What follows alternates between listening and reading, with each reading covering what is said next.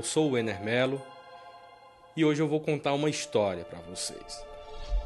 Eu não estou só, trouxe mais uma pessoa, um autor, um escritor que decidiu publicar uma obra que narra um crime que aconteceu no estado do Piauí. Na cidade de Floriano, no ano de 1998, uma garota assassinou uma família e o que chama a atenção é a forma, é o meio que ela usa para assassinar e os atos executórios. Eu entrevisto hoje o professor Enéas Barros.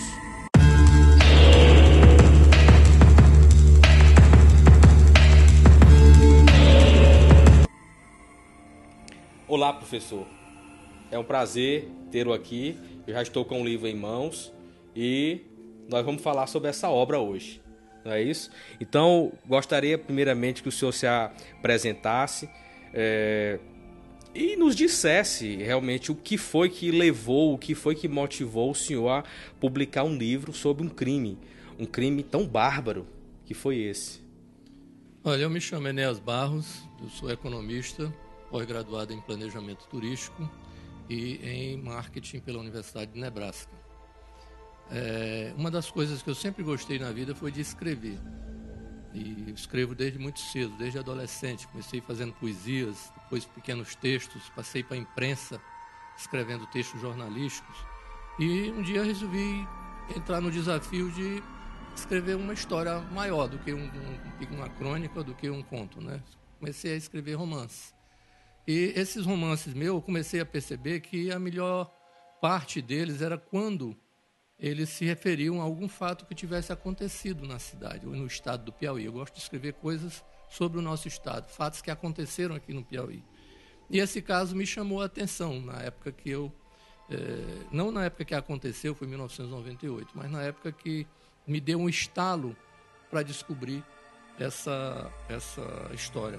Eu estava, Wena, conversando com uma amiga num restaurante, com dois casais de amigos conversando lá, e ela me contou que uma menina tinha matado a família e tinha bebido sangue. Aí eu tomei um susto, ó, já veio o primeiro estalo, né? Que história é essa? Como é que se mata e se bebe o sangue? O que foi que aconteceu? E aí existiam muitas informações desencontradas sobre ela. Disseram que ela já tinha matado outras vezes, que ela foi estudada na universidade, não sei de quê, que foi para o Rio de Janeiro para ser estudada.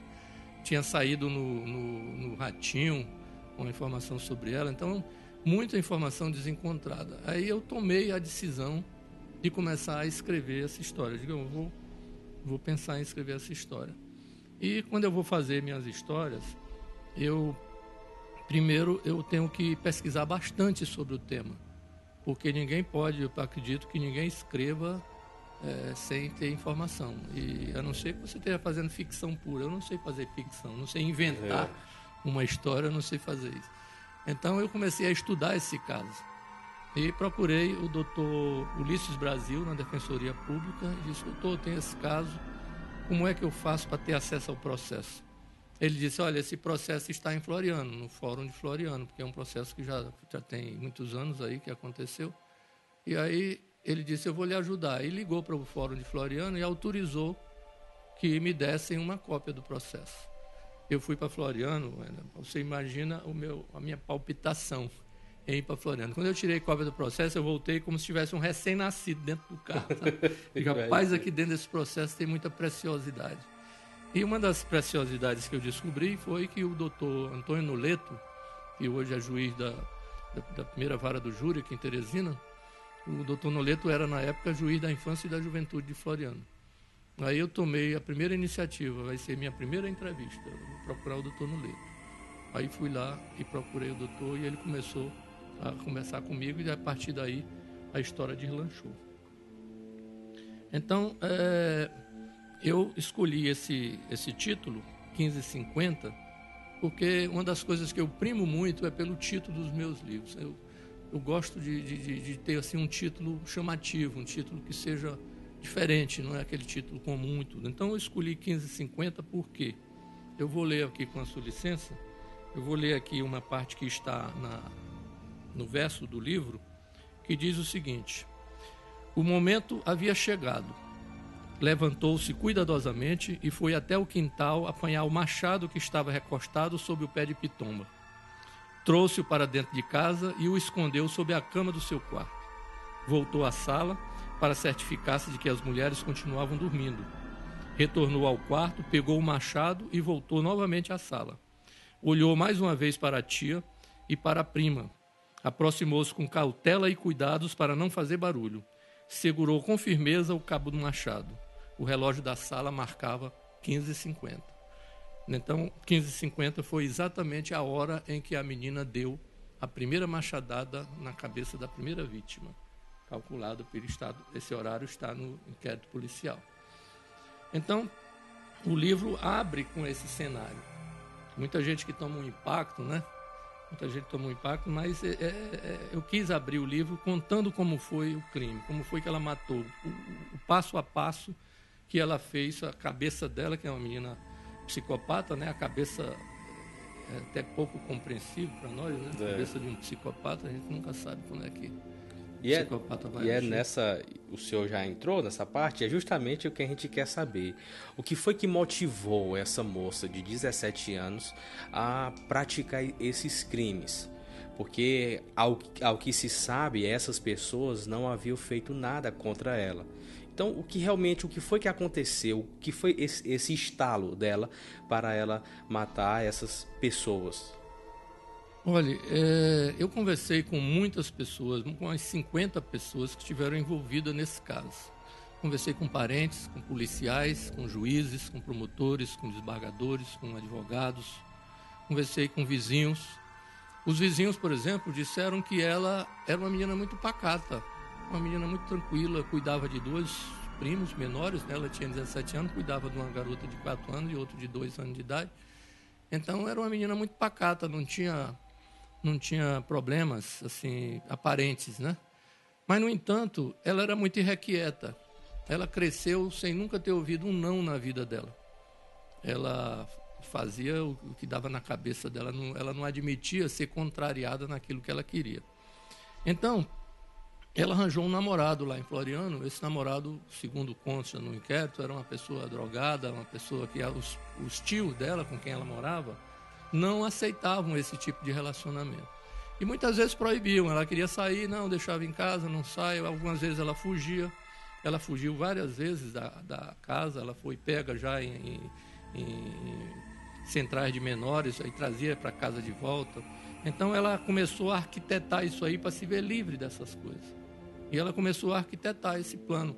A última vez, 15 dias antes de acontecer o, crime, ela tentou fugir. Ela foi para um posto de, de, combustível lá na saída de Floriano e tentou lá pegar um carro e sair com alguém quando a tia dela chegou e pegou ela bem na hora levou de volta para casa. Aquilo ali foi foi amadurecendo na cabeça dela, né? Como é que ela ia fazer para se ver livre daquilo? E aí ela descobriu como o padrasto da, da padrasto não é porque o, era o, o, segundo casamento desse senhor, que era um soldado já aposentado. É, no segundo casamento ele teve essas duas filhas com essa senhora lá, tia da, da menina vampiro. Então, ela, ela estava é, em casa e descobriu que ele tinha um machado no quintal da casa. Ele usava um machado que ele fazia bicos. Ele ia para campo cortar madeira, ajudar numa construção. Ele estava fazendo bicos, né? E ela via aquele machado. E ela disse no inquérito que aquele machado conversava com ela, mandando ela matar. Era o machado que ela tira da responsabilidade dela e joga na arma do crime. E começou a namorar com aquele machado. Quando vez que ela abria a janela do quarto, estava lá o machado recostado num pé de pitomba que ficava no fundo do quintal. E até que um dia ela procurou a oportunidade. Passou um dia comum, se não me engano foi uma segunda-feira. Passou um dia comum, à tarde jogaram um pouco de baralho, almoçaram juntos e foram assistir novela. E ah, na, na, nessa a gente a gente até em casa faz isso, né? Teresina, o clima aqui no Piauí, o clima permite que você deite num chãozinho frio. É, né? é ótimo. É, é, ótimo. Então, a tia e uma prima deitaram no, no chão frio e ela ficou no sofá. E começaram a assistir aquela novela 4x4 chamada daquela programa Vale a Pena Ver de Novo da Globo. E aí assistindo ali ela esperando o momento. Até que a tia adormeceu e a prima adormeceu. A segunda prima estava dormindo no quarto, a menorzinha, dois, três anos de idade, estava dormindo no quarto numa rede. E aí elas assistindo televisão. Então ela encontrou o momento, foi até o quintal, pegou o machado, levou para o quarto dela, voltou para a sala, só observando. E a tia dormindo e a outra dormindo, aí ela foi para a sala e aplicou 19 machadadas na cabeça das duas é, que estavam na sala. Nesse momento, é, como até naquele livro da Ilana Casoy, que você conhece, que fala do caso Richthofen, o quinto mandamento, quinto mandamento, ela descreve no momento em que o, um daqueles garotos dá uma pancada na cabeça do pai que está deitado, naquele momento ele começa a grunhir porque ele perde o fôlego com a pancada, né? Aí fica fazendo um barulho muito alto, muito estranho. Aí quando ela deu a primeira pancada, que a tia começou a fazer esse barulho, ela aumentou o volume da televisão, para que os vizinhos não percebessem que estava vendo um barulho estranho, atípico. Né? atípico. Né? E aí a garotinha que dormia do lado levantou-se com barulho, levantou-se e foi até a sala. Quando chegou lá, ela já tinha matado, já tinha é, aplicado as duas, matado não, ela tinha aplicado as duas pancadas nas duas cabeças, né? Aí a garotinha se aproximou e ela se aproximou e ela disse: "Não, volte para o quarto porque eu vou lhe levar para Teresina". E a menina quando viu aquilo ali, embora fosse muito pequena, se assustou com aquele negócio ali, com aquela cena horrível. E aí ela começou a chorar. E a menina não parava de chorar. E ela foi lá e deu três machadadas na cabeça da, da menor. Resultado: a tia faleceu já a caminho de Teresina. Ela veio para cá colocada numa ambulância ela com a outra que estava com ela na sala, foram as duas, colocaram na ambulância e vieram para Teresina, que para o Hospital Getúlio Vargas, mas ela não resistiu e faleceu no dia seguinte. A garota que estava perto dela, mais velha, a, a, menina, ela, ela sobreviveu e ficou com sequelas. Essa menina eu, infelizmente, procurei saber onde é que eu encontrava com ela, mas infelizmente não encontrei. E a, a, menor faleceu lá no momento. Ela só ficou em Floriano, lá no Hospital Tibério Nunes. Ela ficou lá já porque ela tinha falecido lá no momento. Então ela contou no inquérito que quando ela viu sangue jorrando da cabeça da tia, ela parou um copo e bebeu. E dizendo, ela declarou para o doutor Noleto que tinha gosto de leite morno. Essa é a expressão que ela usou. Então ela bebeu esse copo, depois bebeu outro e bebeu o restante na cabeça da prima. Aí, como eu comentei com você, é, isso aí é uma forma que eles encontram de se sobrepor à vítima. Né? Ela queria ficar, ser maior do que a vítima. Então, ela tira um pedaço da vítima, passa para dentro de si, não é? e aí ela, ela, com aquilo ali, ela acha que ficou superior à vítima. Então, essa é a única explicação que se tem para ela ter bebido esse sangue. É quase que parecido com os rituais de algumas tribos indígenas que eles comem a vítima, né? É, é a antropofagia. Aquilo eles acham que absorviam a energia, a força das suas vítimas. É, não, não dá para crer que uma pessoa dessa esteja com as suas capacidades mentais plenas. E sobre isso, é, é justamente eu de, de que o Senhor nos desse falasse um, pro, um pouco sobre a mente da Emma, não é? que são as iniciais dela. A, a, a mídia trata a menina como Emma, que é as iniciais é M-A. Então, esse nome ficou é, muito divulgado, né? foi muito divulgado pela mídia. E hoje nós vamos falar da menina Emma. Olha, ela é uma garota que eu tive a oportunidade de entrevistar. Foi até uma, um momento assim muito muito interessante, porque como eu já conhecia o doutor Noleto, eu pedi a ele, eu disse, doutor, eu estou escrevendo essa história, mas eu não conheço a personagem. Seria interessante conhecer a personagem, porque como é que eu vou escrever uma pessoa e nunca vi, não é? Inclusive, é, é, é, eu, tinha, eu tinha a intenção de colocar o nome desse livro de Os Olhos de Emma, porque a única coisa que eu tinha dela era a vista, os olhos, porque eu não conhecia. Eu conhecia um 3x4 dela que eu vi no prontuário lá na, na penitenciária, mas não me dava uma noção de como ela era. Aí o doutor Noleto disse: Não seja por isso, eu vou lhe levar lá. Aí aquilo ali me deu um choque, né? Meu Deus do céu, eu não sabia que ela estava tão próxima de mim. Deu, ela estava deu uma mistura de medo, deu uma né? mistura de medo com êxtase. É. Mas aí, quando nós chegamos lá, ela já tinha sido solta por força de um habeas corpus. Ela não estava mais lá. Então, eu descobri, em momento posterior, que ela estava morando em Demeval Lobão, na casa de uma família, que pertencia a uma colega, a uma vizinha dela de cela. Tinha uma garota que estava cela a cela com ela, que tinha feito um assalto à mão armada aqui em Teresina e estava presa lá. E aí essa menina disse: Olha, eu posso arranjar para você ficar na casa da minha mãe, porque quando ela foi solta, ela não tinha para onde ir. Ela passou ainda 15 dias lá na penitenciária feminina sem ter para onde ir. A família dela, da mãe dela, não queria saber dela, a família do pai não queria saber, ninguém queria saber dela, ela simplesmente não tinha para onde ir nem onde morar. E aí a, a, a menina disse, se condoeu da situação dela e disse: Olha, você fica com a minha mãe lá em Demerval Lobão. E ela foi, essa mãe dessa garota morava com um outro filho. Então ela ficou nessa casa lá em Demerval Lobão. Quando eu fui à, à penitenciária para ver o processo dela, para continuar minhas pesquisas, me disseram que ela estava morando nessa casa em Demerval Lobão. Eu digo, eu vou enfrentar. vai ser o momento mais difícil da minha vida assim de literária, de literatura, porque eu nunca tinha me visto assim diante de uma situação dessa. Você está na frente de um de uma, um psicopata de nível 4, como disse o Dr. Humberto Guimarães, que é aquele nível que mata, né? Você tem vários níveis de psicopatia.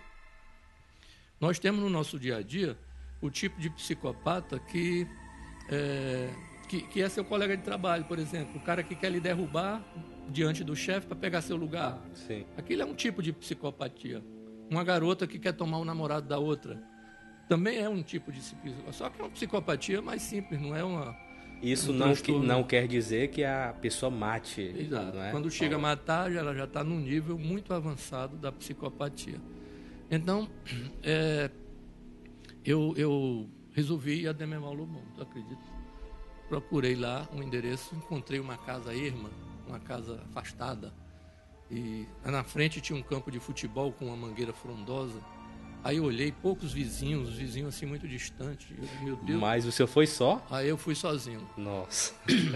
E eu parei o carro e deixei o carro ligado, né? Deixei na primeira marcha. Aí buzinei e por incrível que pareça foi ela que apareceu porque ela, ela eu reconheci por causa da foto 3x4 que eu tinha visto no prontuário dela lá na penitenciária feminina. E aí eu disse, você é fulana de tal? Ela disse, exatamente. Eu digo, eu quero conversar com você. Ela disse, pois desça. Aí eu, aí eu fiquei pensando, eu não vou descer. Se eu descer desse carro aqui, essa mulher me ataca, aí eu vou ficar... aí fiquei com aquele trauma, sabe? Aquela, aquele conflito, desço ou não desço, desço. Aí eu resolvi descer do carro e deixei o carro ligado. Eu digo, não, vou deixar ligado, vou descer, qualquer coisa eu dou um salto aqui dentro do é. carro. É. Mas aí ela começou a conversar comigo, aí ela disse assim, bote o carro para dentro. Aí eu digo, olha, eu não vou botar o carro para dentro, porque primeiro não há necessidade, segundo nem cabe aqui na sua garagem, que ela é muito estreita. Não, mas bote o carro para dentro, senão os meninos vão jogar pedra aí no seu carro. Aí eu digo, mas nem menino tem aqui na região, quem é que vai jogar pedra no carro? Não, bote o carro para dentro. Rapaz, essa mulher começou a insistir para eu botar esse carro para dentro. E eu digo, eu não vou botar o carro para dentro. Aí teve uma hora que eu fiquei assim, bem macho, né? Aí eu disse, quer saber de uma coisa? Peguei no braço dela e disse, você quer saber de uma coisa? Eu não vou botar esse carro para dentro. Você entendeu?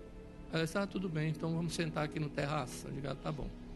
Aí desliguei o carro, sentei no terraço. Toda hora ela olhava para dentro da casa. E eu, o que é que você tanto olha para dentro da casa? Ela disse, não, porque tem um rapaz aqui. Aí eu me deu um estalo aqui abrindo um parêntese, ela visitava as colegas toda semana na penitenciária, depois que ela foi solta. Ela pegava um, um táxi, uma, uma moto de carona, ia até a penitenciária e voltava. Todo final de semana ela fazia esse ritual. E uma vez ela disse para as meninas lá que estava namorando esse cara que morava na casa. Eu não sei se era imaginação dela ou se ela estava namorando mesmo. O fato é que ela contou essa história do namoro. E aí, voltando à nossa conversa, ela, ela disse: Tem um rapaz aqui dentro. Aí eu me lembrei dessa história. Depois chame ele aqui que eu quero conversar com ele.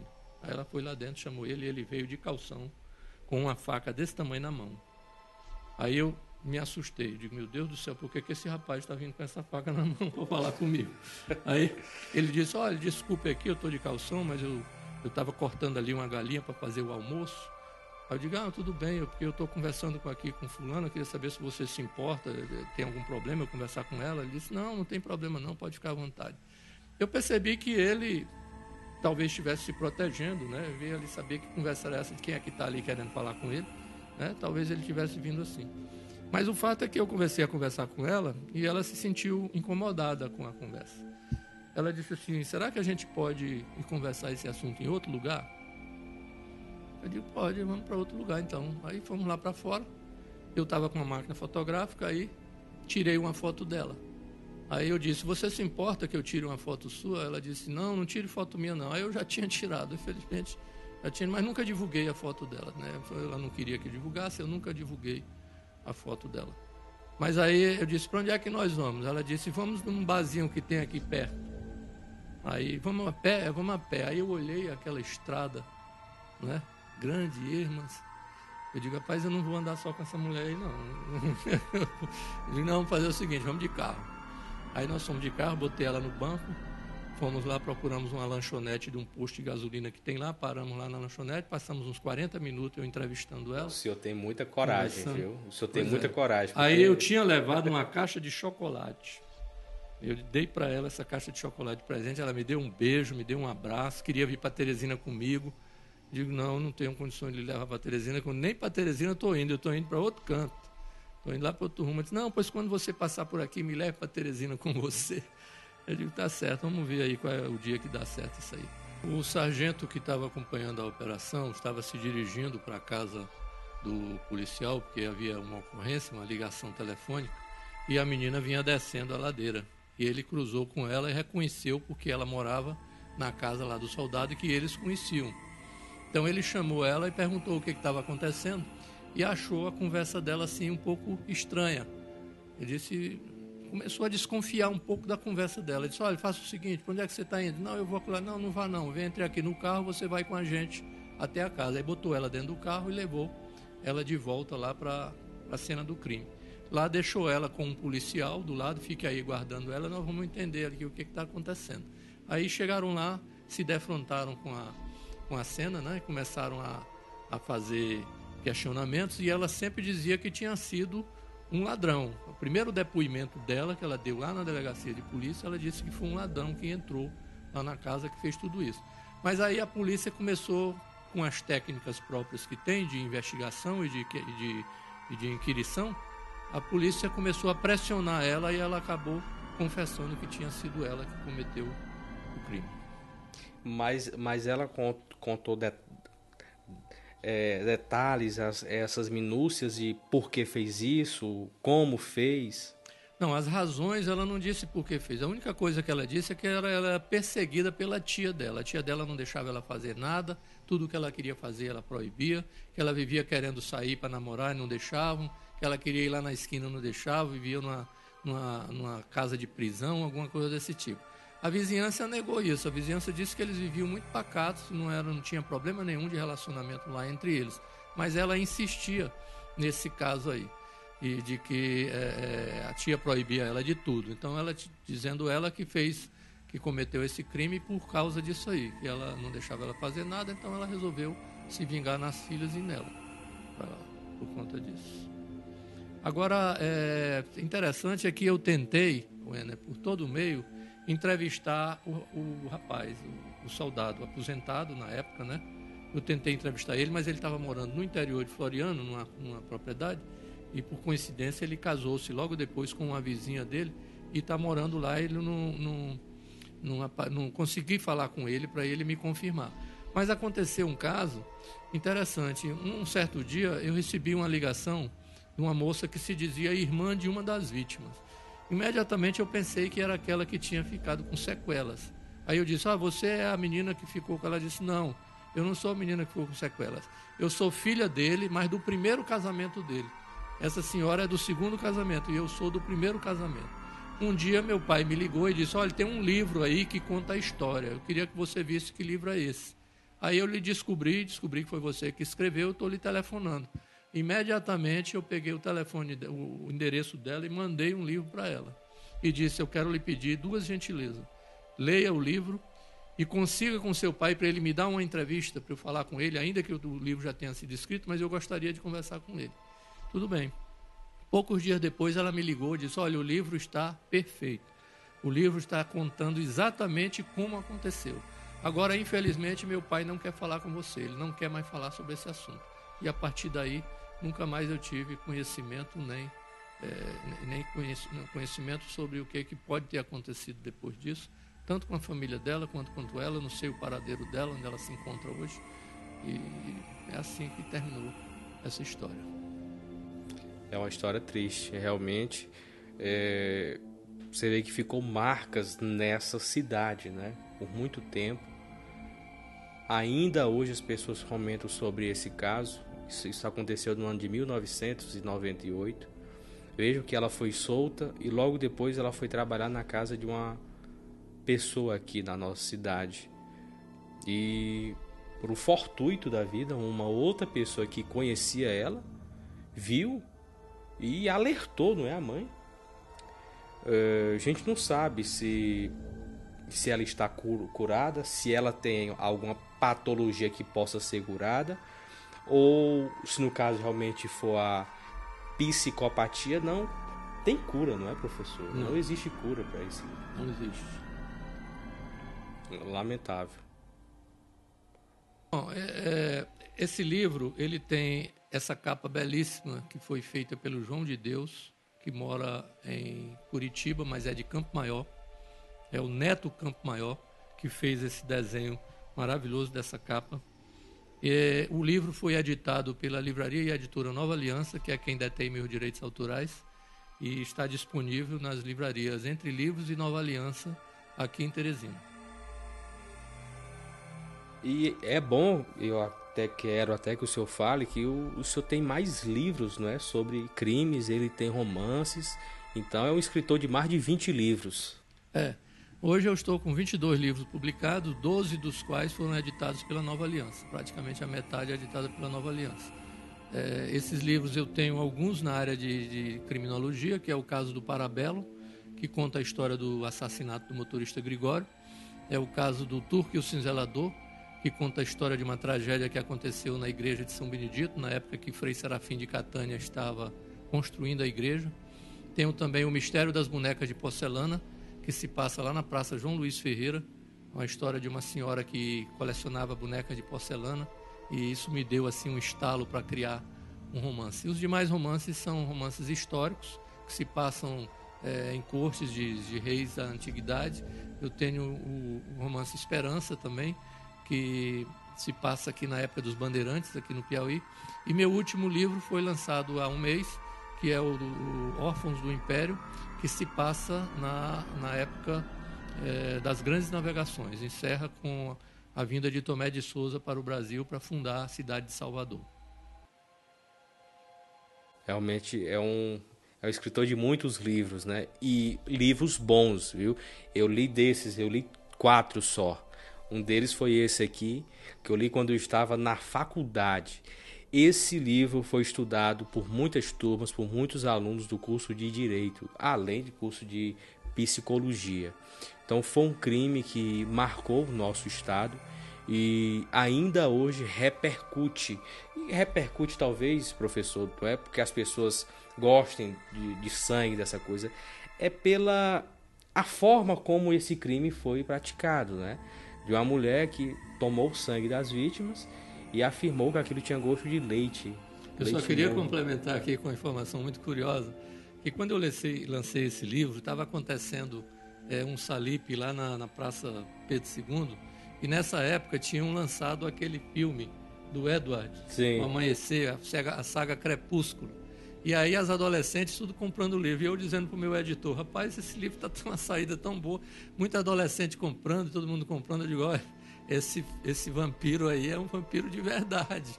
Não é aquele vampiro romântico como é o Edward e a Bela, né, naquele filme do Crepúsculo. Mas aí a saída foi muito boa e ajudou muito essa, essa penetração do livro no mercado. Hoje eu entrevistei o professor Enéas Barros sobre um crime que aconteceu na cidade de Floriano, uma garota de 17 anos matou uma família, tomou o sangue das vítimas e em seguida foi presa. Ela afirmava que o sangue tinha gosto de leite, de leite morno. Nós vamos ficar por aqui. Eu te peço para que você curta, você comente, você compartilhe essa informação. E em breve nós teremos outras entrevistas. Até mais.